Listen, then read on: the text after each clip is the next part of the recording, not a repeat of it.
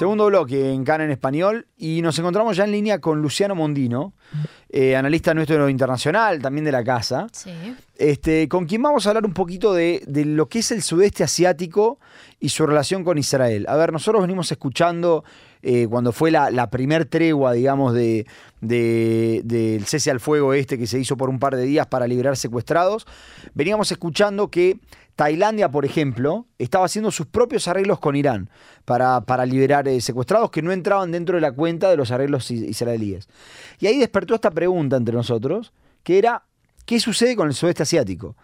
Bueno, cuando tenemos una pregunta, ¿qué hacemos? Consultamos con nuestros expertos. Consultamos con nuestros expertos, así que estamos con Luciano Mondino en la línea que, que nos va a ayudar a entender qué pasa con el sudeste asiático. Luciano, un gusto poder volver a hablar con vos. Te saludan John y Jesse. ¿Cómo estás?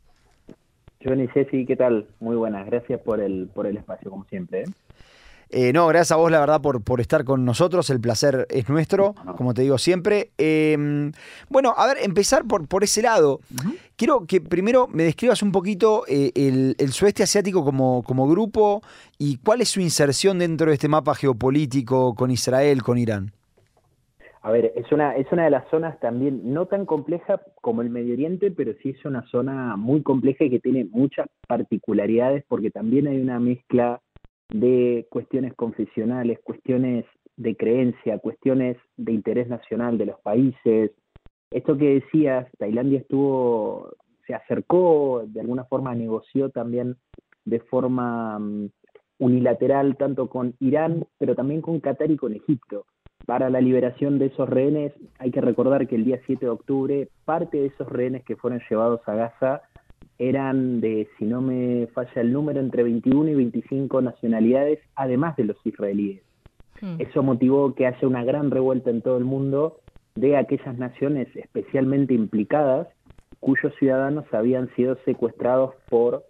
eh, la organización terrorista Hamas en lo que fue el ataque del 7 de octubre. Ahora, el sudeste asiático es verdad, tiene todo lo que es lo que es Asia en general tiene una particularidad muy mayor en comparación con otras regiones eh, que hay en el, en el globo y que por supuesto tiene particu- muchas particularidades en lo que es la ASEAN, que es la Asociación de Naciones de Asia Sudoriental. ¿Qué es la ASEAN? Es una organización intergubernamental que se creó hace muchos años, en el finales de la década del 60, con un objetivo, que era, como todos los países más pequeñitos, estamos hablando de Filipinas, Vietnam, eh, Myanmar, Tailandia, Malasia, Singapur, Laos, Camboya, Brunei, todos esos países que son muy, muy pequeñitos, podían hacerle frente a Indonesia, de alguna forma hacer un equilibrio, lo que se conoce como un equilibrio de poder. Entonces todos estos estados se agruparon en lo que era la ASEAN, sumaron a Indonesia y empezaron a trabajar de alguna forma consultiva y juntos en muchas cuestiones que hacían a los asuntos regionales. Ahora, ¿qué pasó con el tiempo? Se dieron cuenta que la ASEAN como organización supranacional tenía fallas y fallas que suelen tener este tipo de organismos en el cual los países no velan por un interés general, sino que velan por los intereses nacionales particulares.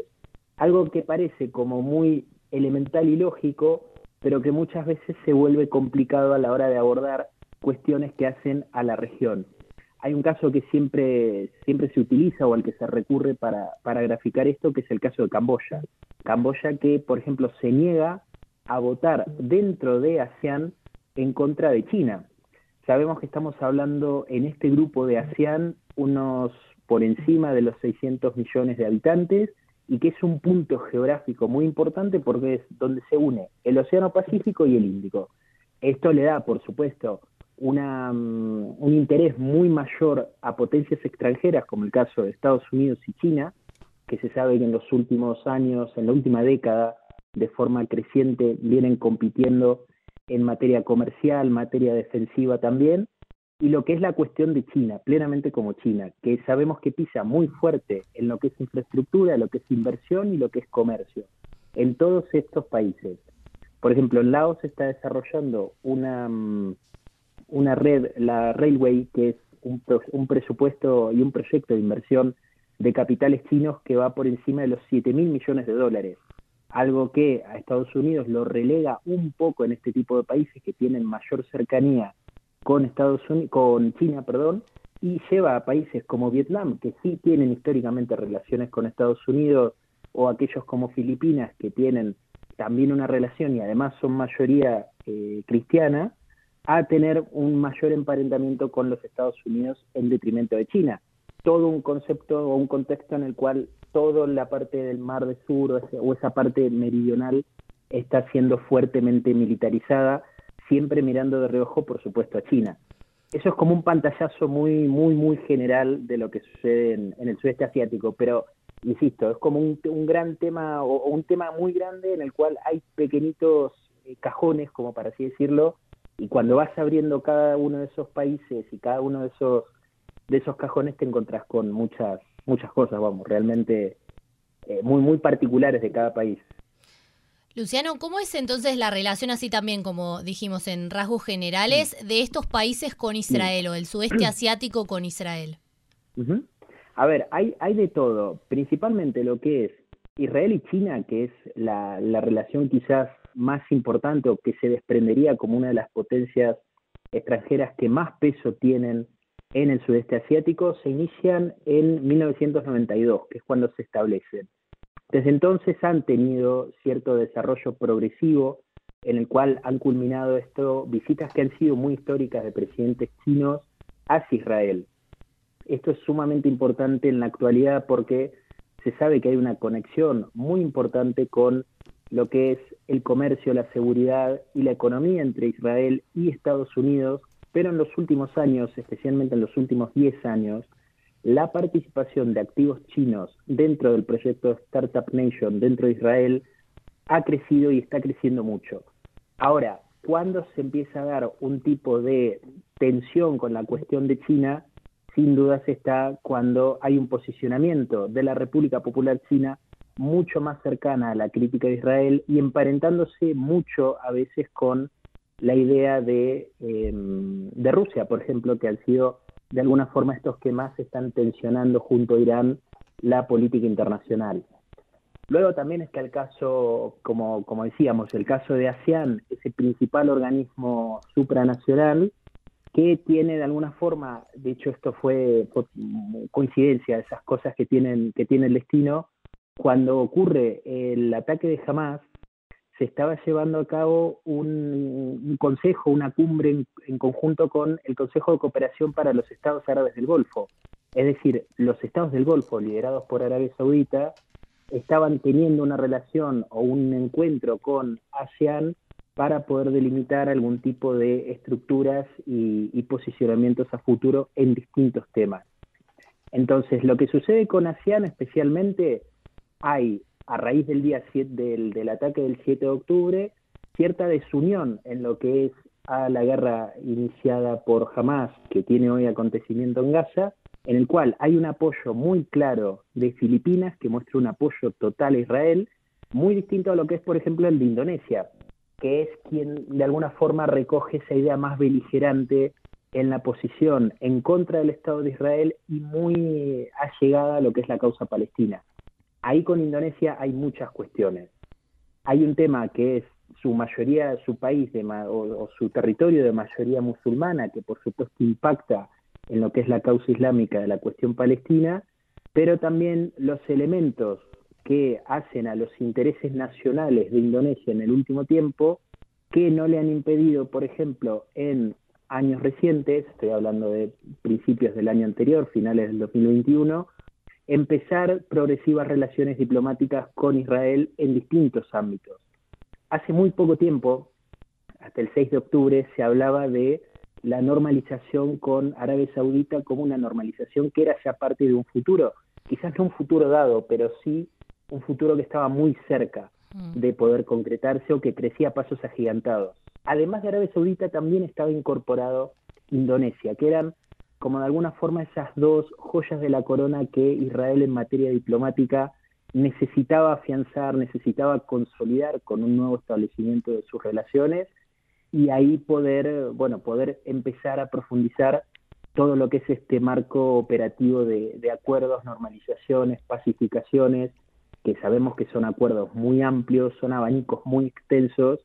y que a Israel le permite ganar en lo que es casi una cuenta como si fuera de uno en uno, ir ganando cada vez mayor reconocimiento dentro del mundo islámico, pero por supuesto, claro, tensionando mucho de lo que es la, estructura política dentro también en este caso del sudeste asiático. Países pequeñitos que se han organizado para hacer contrapeso a Indonesia y que cuando empiezan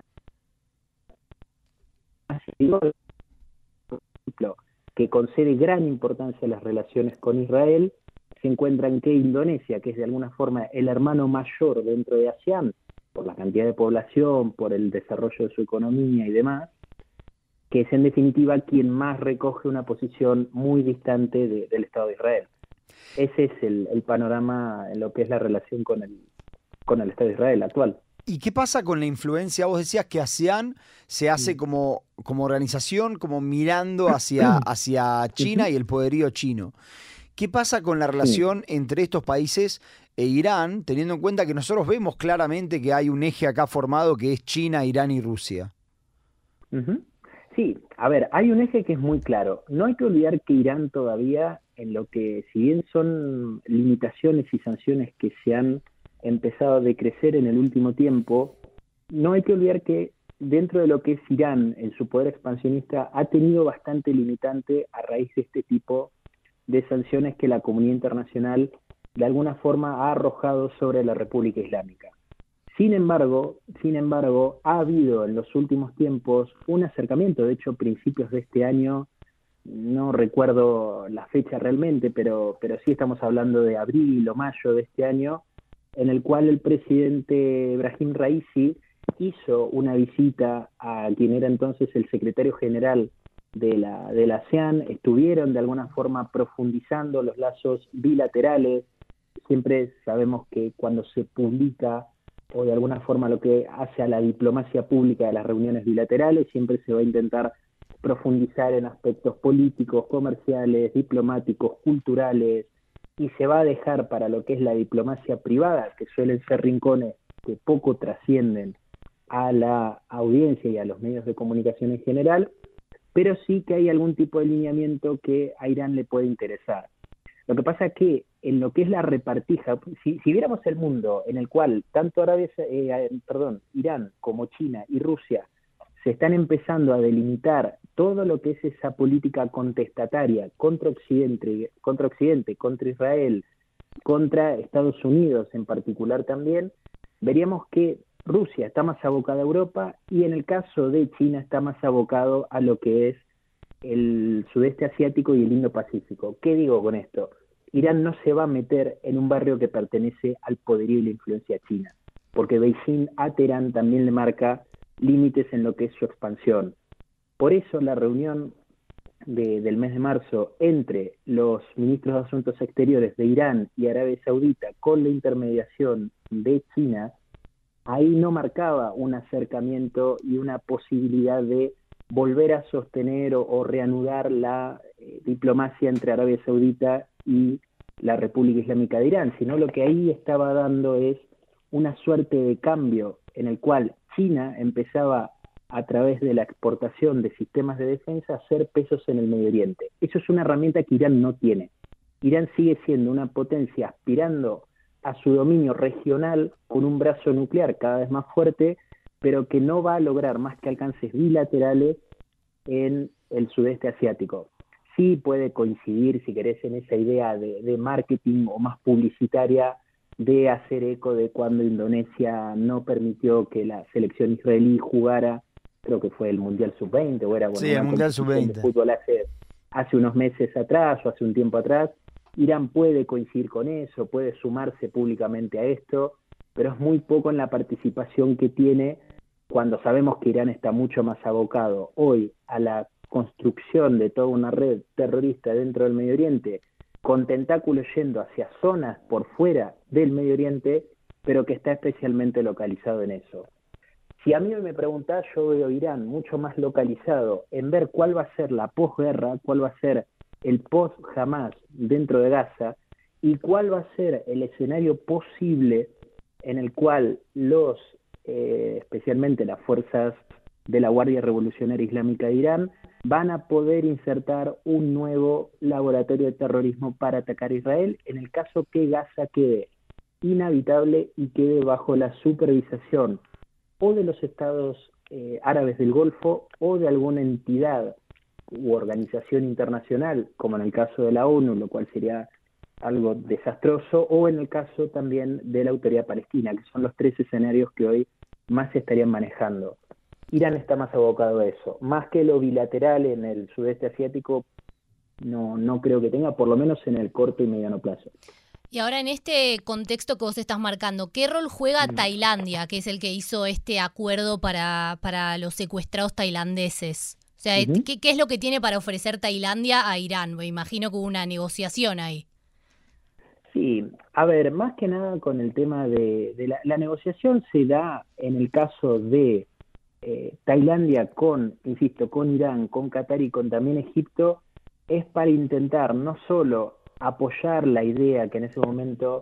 se había, se había vuelto muy popular, hoy está también bastante, bastante en tema de esa idea de un alto al fuego para que cesen las hostilidades entre Israel y Hamas, una fórmula que conocemos que es altamente desfavorable al concepto de seguridad que Israel está persiguiendo y altamente desfavorable para los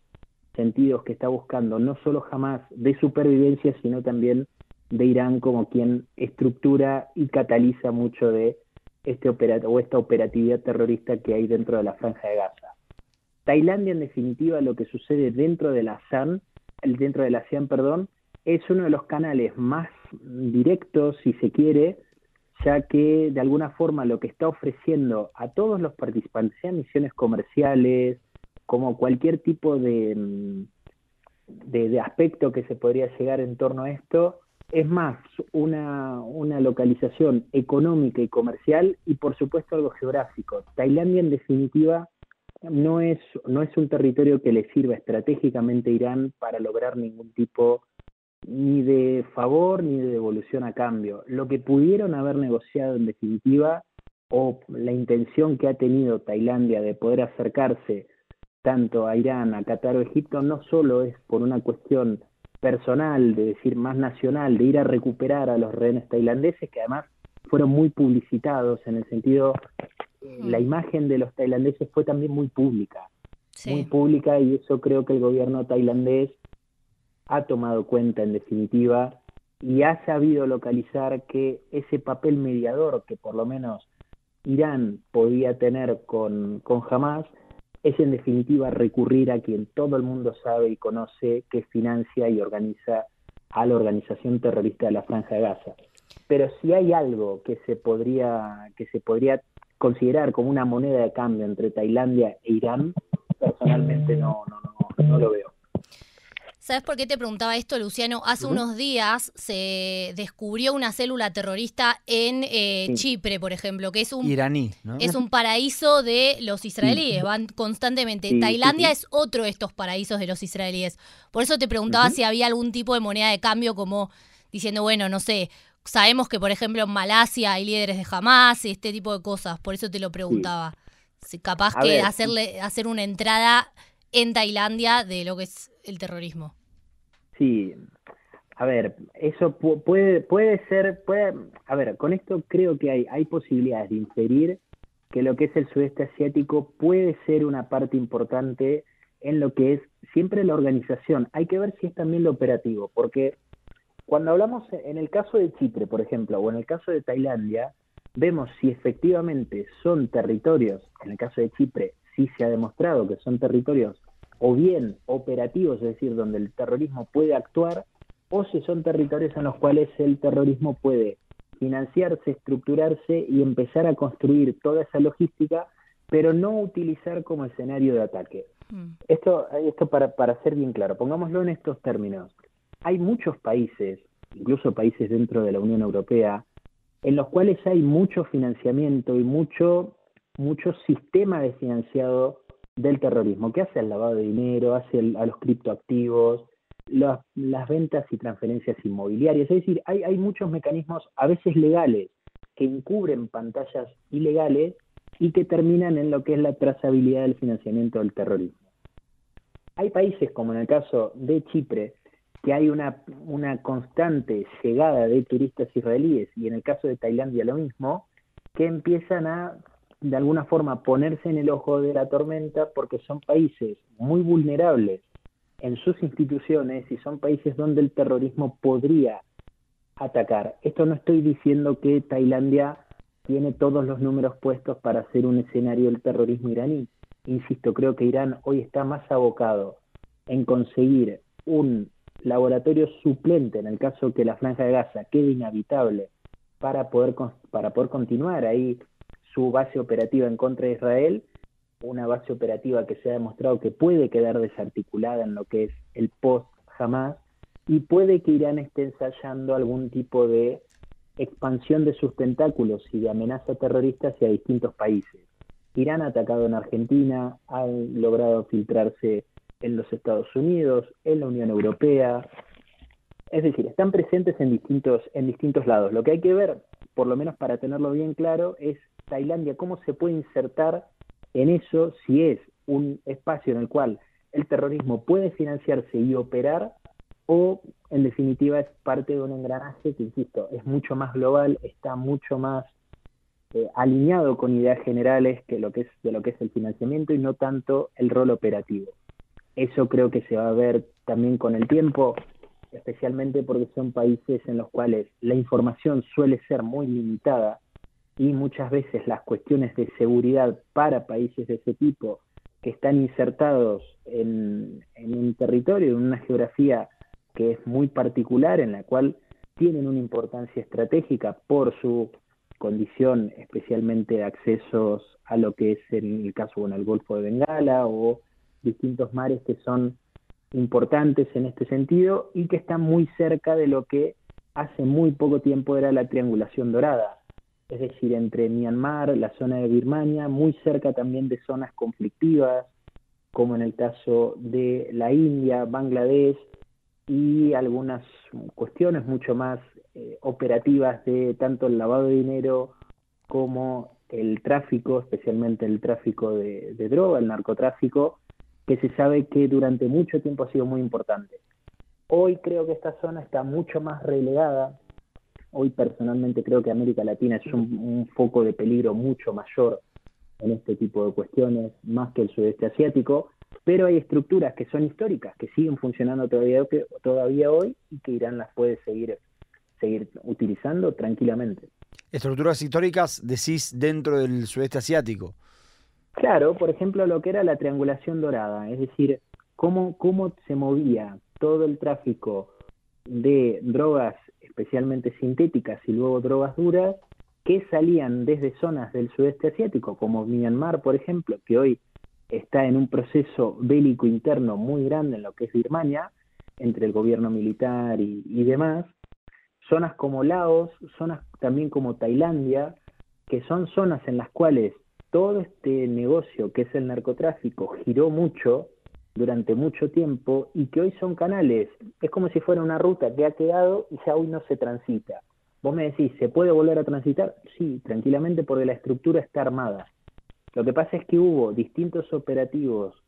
a nivel global que apuntaron durante tantos años al sudeste asiático que hoy esa peligrosidad que estaba inserta en, este, en esta parte del mundo se ha corrido hacia zonas que están o sin control o con gobiernos y poderes judiciales que son cómplices. Insisto con el caso de América Latina.